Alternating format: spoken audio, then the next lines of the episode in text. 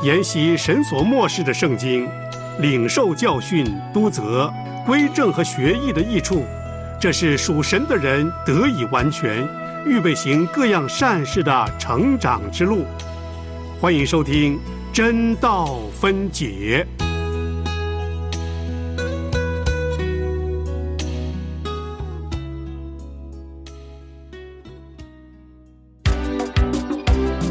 《使徒行传》记载了初代教会的开始，《使徒行传》记载了圣灵工作的行止，《使徒行传》记载了宣教行动的历史，《使徒行传》记载了圣徒见证的镜子。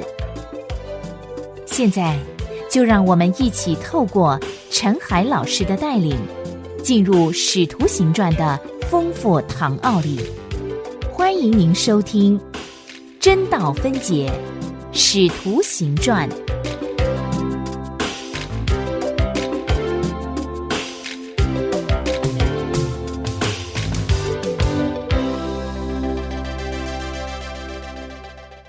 亲爱的弟兄姐妹平安，欢迎您收听《真道分解》节目。我们要一起来研读新约圣经《使徒行传》。我是陈海，海洋的海，欢迎您每天用三十分钟的时间和我一起来研读。今天我们要进入第二十八堂课的课程。首先，我们要来读《使徒行传》第十三章四到十二节，《使徒行传》第十三章四到十二节的经文，《使徒行传》十三章第四节，他们既被圣灵差遣。就下到溪流基，从那里坐船往居比路去。到了沙拉米，就在犹太人各会堂里传讲神的道。也有约翰做他们的帮手。经过全岛，直到帕佛，在那里遇见一个有法术、假充先知的犹太人，名叫巴耶稣。这人常和方伯试求保罗同在，试求保罗是个通达人。他请了巴拿巴和扫罗来，要听神的道。只是那行法术的以吕马，这名翻出来就是行法术的意思，抵挡使徒，要叫方伯不信真道。扫罗又名保罗，被圣灵充满。定睛看他，说：“你这充满各样诡诈、奸恶、魔鬼的儿子，众善的仇敌，你混乱主的正道还不止住吗？现在主的手加在你身上，你要瞎眼，暂且不见日光。他的眼睛立刻昏蒙黑暗，四下里求人拉着手领他。”方伯看见所做的事，很稀奇，主的道就信了。我们经文读到这里，这一段经文可以看出陆家在下笔行文时候的剪裁和挑选。他只记录了少数几件事，而且略去了细节。这些人被拆往溪流基。那里也是安提亚的一部分。然后他们坐船往居比路去，到了萨拉米，就在犹太人各会堂传讲神的道。后来他们经过全岛，直到帕福。毫无疑问的，他们必在沿途经过的每一个地方传道，但这个地方没有记录任何的细节。任何他们所做的事，或他们所得到的胜利都没有记载。路加呢，只挑选了几件重要的事，来说明圣灵做工的方法。为了把握其中的价值，我们需要在每个例子中留意主要的事件，而将次要的事约略带过就可以了。经文里的第一件次要的事呢？是第八节，行法术的以吕马。我们对他的早年事业和以后的遭遇呢，都一无所知。至少他的眼睛瞎了一段时间。也许他像保罗一样，由于瞎眼而看见了更丰富、更荣耀的亮光。第七节，是求保罗也是次要角色。我们对他从前的经历和以后的遭遇也是一无所知。这一段里记载了保罗的改名字，从这里开始一直到使徒行传结束，路加都是使用他的外邦人名字保罗，而不再用他的犹太名字扫罗。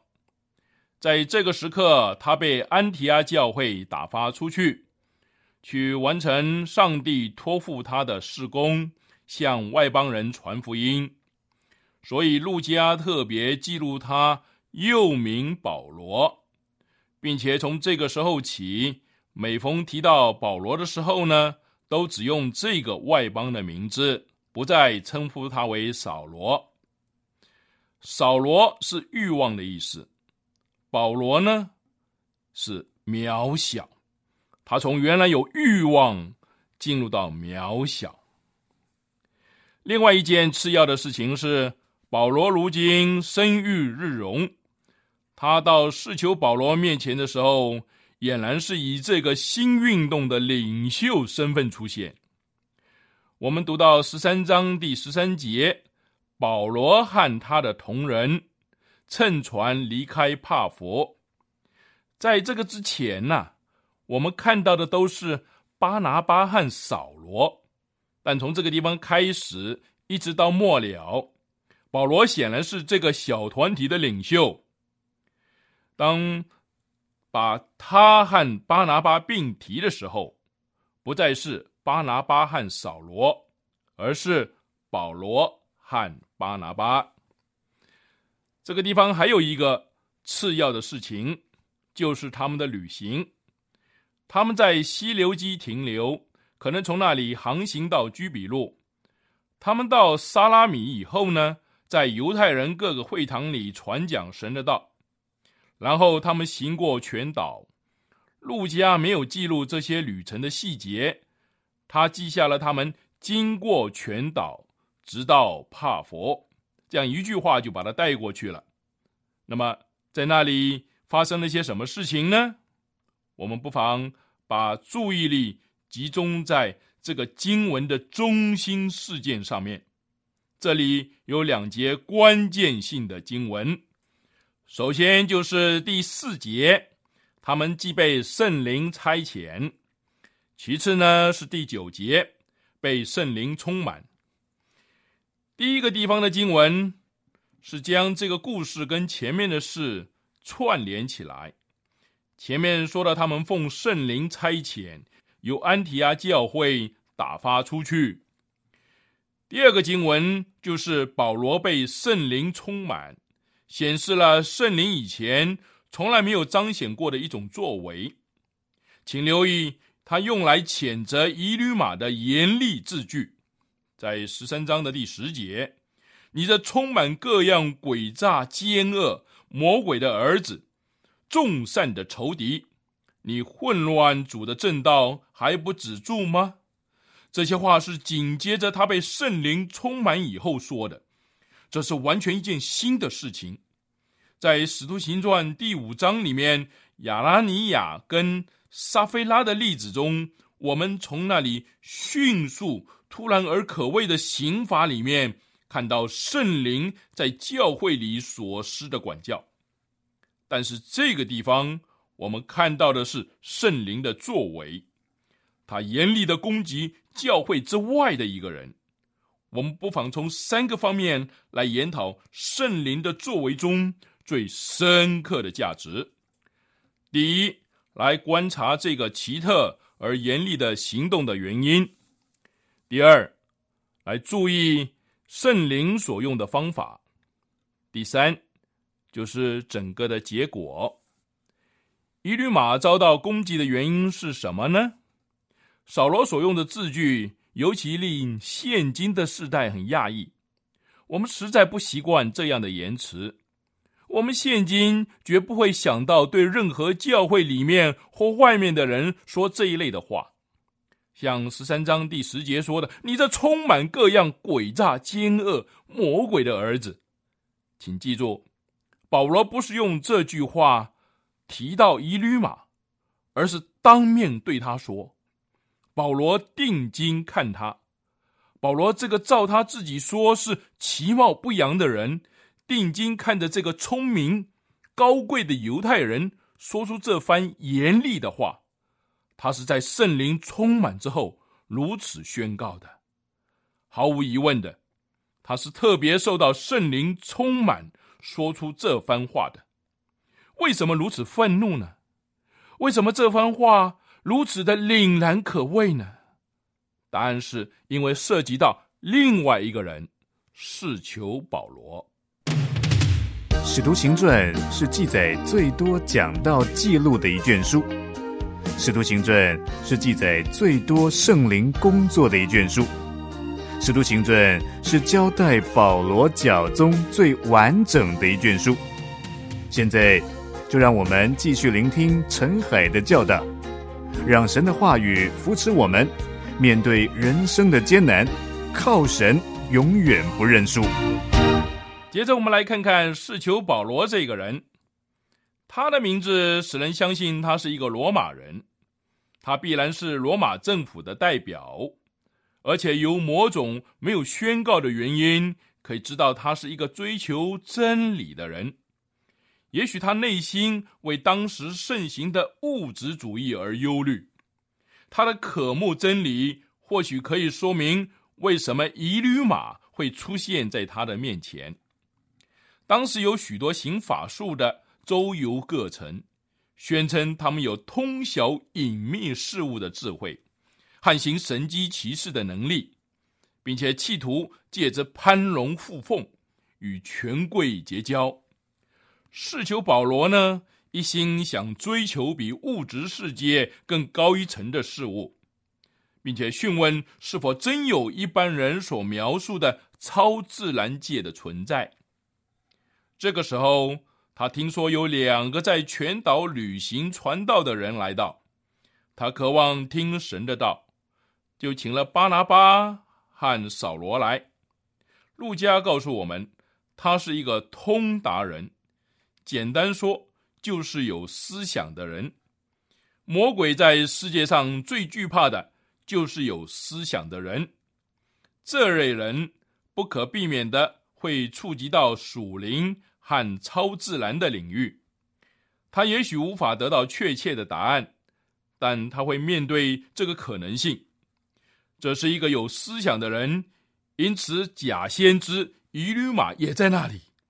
同样的，巴拿巴和扫罗也因此被请来。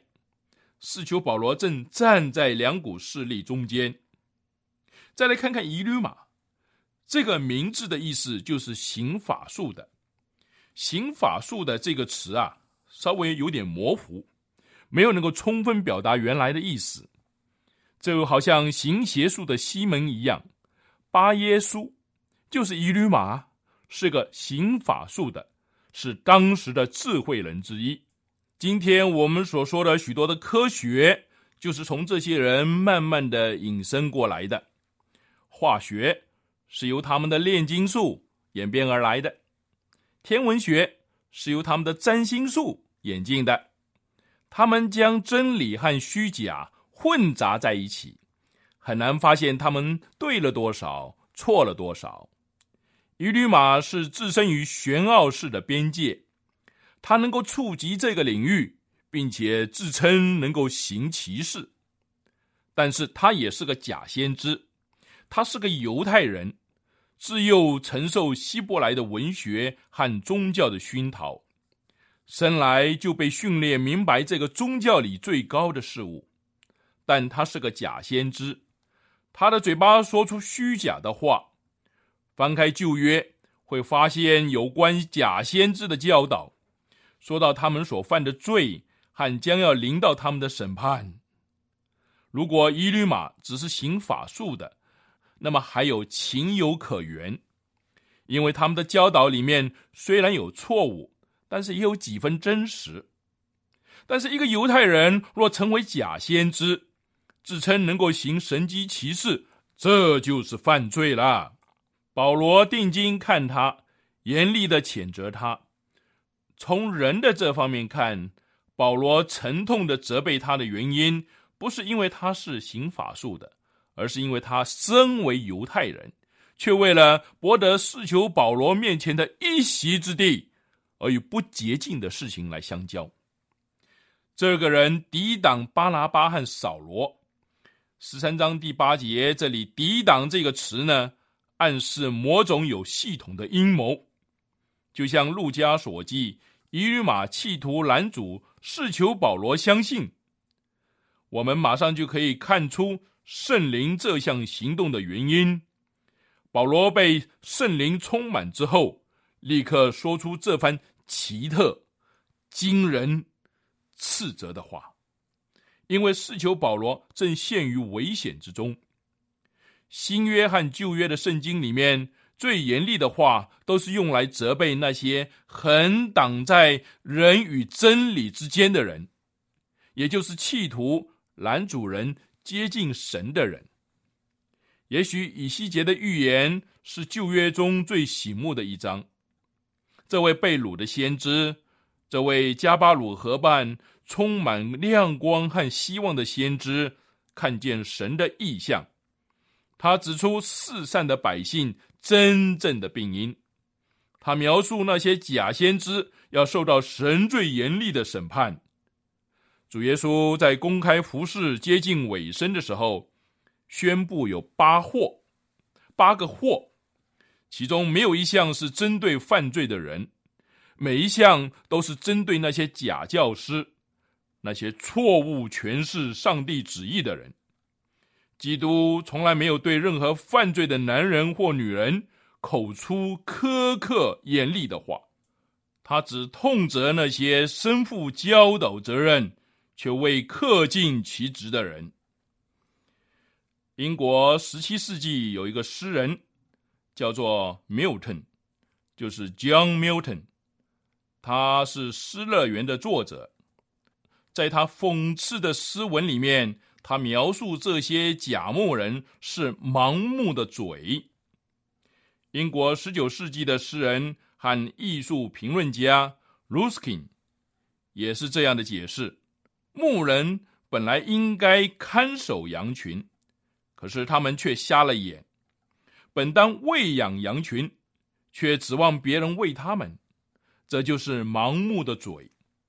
这说明了为什么圣灵透过保罗如此严厉斥责以吕马。他本是个犹太人，是个先知，却阻碍了一个正热切寻求真理和生命的人，因此有炙热的火临到他头上。其次，我们来留意责备的方式。保罗立刻得到一项装备，就是被圣灵充满。这启开了新约中有关圣灵工作的专门名词的问题。这是一个非常丰富而有趣的题目。忽略它，这可能引起无限的混乱。新约绝对不会将以下四个字互相通用：圣灵的喜、圣灵的高、圣灵的印记、圣灵的充满。我们常常将这些混杂起来，说圣灵的喜就是第二次的充满。其实新约圣经从来没有如此说。新约中的圣灵充满这个词有两种不同的含义：第一是指满有圣灵，这是每位信徒真正的生命。正常的基督徒生命呢，就是满有圣灵的生命。毫无疑问的。保罗到了这个时候，已经受了圣灵的洗，与主有活生生的联合。他已被圣灵所高，去做所指派给他的工。他已经有圣灵的印记，成为主的产业。他已有圣灵充满他的生命。第二，在必要的时候，有特殊的事工等待他去做，他就突然被圣灵充满。换句话说，他是为了一件特殊的工作、特殊的紧急情况而接受特殊的装备，这是圣灵充满的第二种含义。你正在收听的是良友电台为你制作的真道分解节目，与你读经、查经、研经，活出圣道真意义。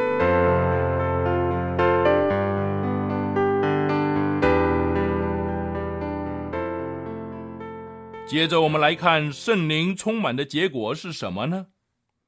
保罗得到清晰的洞察力。他透彻的看穿了疑驴马，他不是凭着自己的才智、直觉，而是借着圣灵突然的充满，光照了他，使他能够看透站在他面前的这个人内心真正的光景。他道出了这个人的品格。十三章第十节：“你的充满各样诡诈、奸恶、魔鬼的儿子，众善的仇敌。”然后呢？保罗描述以吕马的罪，你混乱主的正道还不止住吗？所以这次圣灵降下的能力，是指辨别和说话的能力，使保罗可以说出明确、攻击、严厉的字句。在加拉太书五章二十二节，那里有记载圣灵所结的果子。就是仁爱、喜乐、和平、忍耐、恩慈、良善、信实、温柔、节制。圣灵在人心里动工的最终的结果是个爱，但这个爱也带着火焰。为什么保罗的话如此的可畏、严酷，使听的人都感到内心被火焚烧呢？是为了爱试求保罗，因为以吕马的话。贪婪的态度和他在官衙的地位，都会混乱主的正道，使神的道受阻，并且妨害别人进入更丰盛的生命。为了试求保罗的缘故，神的灵立刻装备保罗，好使他看见、知道，并且说话，成为审判的器皿。然而，在熊熊烈火中。还可以发现奇妙的温柔之处。保罗对伊吕马说：“现在主的手加在你身上，你要瞎眼，暂且不见日光。”这个在十三章的第十一节。瞎眼是这人属灵光景的表号。保罗不是出于自己的意思，不是出于自己的选择，而是神的灵在他里面说话。他对这人下了瞎眼的判决，这人要暂且不见日光。没有人知道他究竟瞎了多久，也没有人能够说出一律马最后的结局。我们只好留在经文所停留的地方，也不需要多加探索。那么圣灵行动的结果是什么呢？第一，从真理得到证实。是求保罗渴望听神的道，因此他请巴拿巴和扫罗去。这一段最后记载，他很稀奇主的道，在十三章十二节，如此圣灵辨明了保罗和巴拿巴所宣告的真理。但这还不是最后的结果，最后一句话说他就信了，是求保罗被带入亮光里面。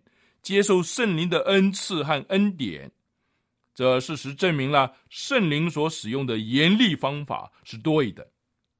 我们纵览整个故事，我们不妨提出两件事情来做结论：第一，一个新的反对兴起；第二，圣灵反击的能力。这里出现的是新的反对。使徒行传比较早的部分记载基督教的反对。和一律马的反对是不一样的。前面的反对是理性主义拒绝复活、灵和天使的事情，从这里一直到结尾，又是另外一种性质的反对，并不是沙都该主义的反对已经停止了，而是另外一种反对又兴起来了。这种反对的动机呢是贪婪。